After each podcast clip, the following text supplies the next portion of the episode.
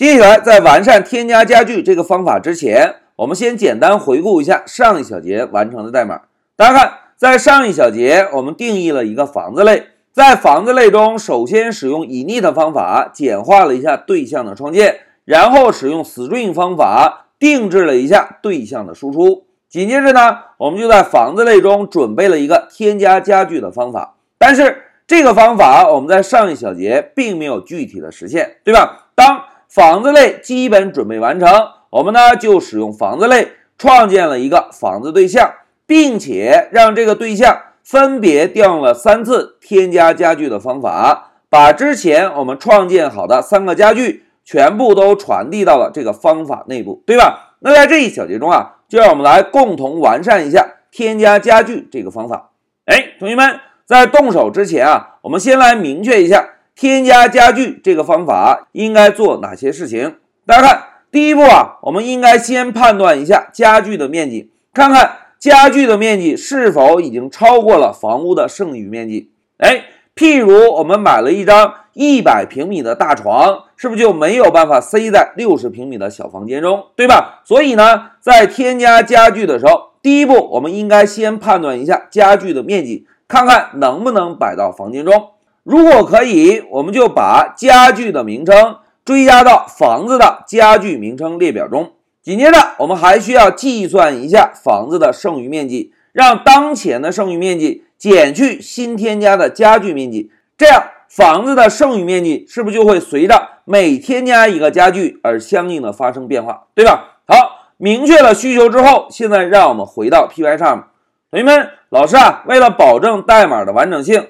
又新建了一个空白的文件，现在我们就把上一小节的代码全部选中，Ctrl C，然后切换到新的空白文件中，Ctrl V 粘贴进来。哎，粘贴进来之后啊，老师先把主程序中三个添加家具的方法注释一下。大家看，现在是不是只是创建了一个房子，然后打印了一下房子信息？我们呢，先来运行一下程序，走。哎，大家看。控制台输出了两室一厅，总面积六十平米，剩余六十平米。哎，等待着我们添加家具，对吧？那现在老师啊就把光标定位到添加家具方法内部。哎，同学们，刚刚我们分析了添加家具方法一共要做三件事情。那现在老师啊就用注释的方式再明确一下这三件事情。大家看，第一步我们需要干什么？哎，判断家具的面积。如果太大是不能添加到房子中的，对吧？当面积判断完成，我们是不是应该将家具的名称添加到列表中，对吧？因为我们房子有一个家具名称的列表，这个列表在打印的时候可以告诉我们当前这个房子中都已经被添加了哪些家具，对吧？好，第二步我们明确之后，再看第三步，同学们。第三步是不是计算剩余面积，对吧？每添加一个新的家具，我们呢就要让剩余面积减去这个家具的面积。哎，三个步骤老师明确之后，接下来就让我们一个一个来实现一下代码。大家看，要判断面积，我们先写个 if 关键字，对吧？然后老师使用 item 点 area 找到家具的面积，如果家具的面积。大于房子自己的剩余面积，大家注意啊，要判断的是剩余面积，而不是总面积，对吧？如果大于剩余面积，我们呢就使用 print 函数提示一下，板号 s 的面积太大了，无法添加。然后呢，我们在引号后面把这个家具的名称做个输出。哎，输出完成之后，老师问大家，同学们。如果家具的面积太大，我们还需要执行下方的代码吗？哎，就不需要了，对吧？那既然不想执行下方的代码，可以怎么做呀？哎，非常好，不想执行后续的代码，我们呢就使用 return 关键字直接返回，对吧？注意啊，return 这个关键字可以返回一个结果，也可以不返回结果，只要 return 执行。下方的代码就不会再执行，对吧？那现在我们再把注意力放在第二个需求，大家看，将家具的名称添加到列表，哎，我们是不是就可以使用 self 点来找到我们家具名称的列表。同学们要向列表中追加内容，应该调用哪个方法？哎，append 方法，对吧？然后我们把家具的名称字符串追加到名称的列表中。哎，第二步代码写完，接下来我们是不是就可以处理一下剩余面积？同学们，剩余面积我们是不是就可以让房子的剩余面积减等于家具的面积 area？哎，三句代码写完，我们先来运行一下程序，走。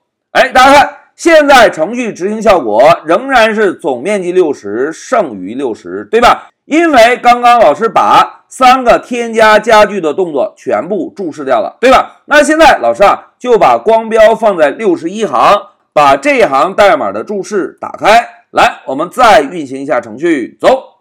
哎，大家看，现在输出的房间信息总面积六十，剩余五十六，家具列表中呢多了一个席梦思，对吧？如果我们想让床变大一些，是不是就可以在创建床对象时，把床的面积改大一些，对吧？现在老师啊，把床的面积修改成四十平米。哎，我们来一个超大的席梦思，再来运行一下，走。哎，大家看，总面积六十，四十平米的席梦思摆进来之后，剩余面积有多少？哎，只有二十平米了，对吧？那现在老师啊，再把添加衣柜的代码打开，我们再来运行一下程序，走。哎，同学们看。席梦思添加进来，衣柜添加进来，现在剩余面积有多少？哎，剩余面积有十八平米，对吧？那紧接着我们再把最后一行代码添加餐桌打开，再来运行一下，走。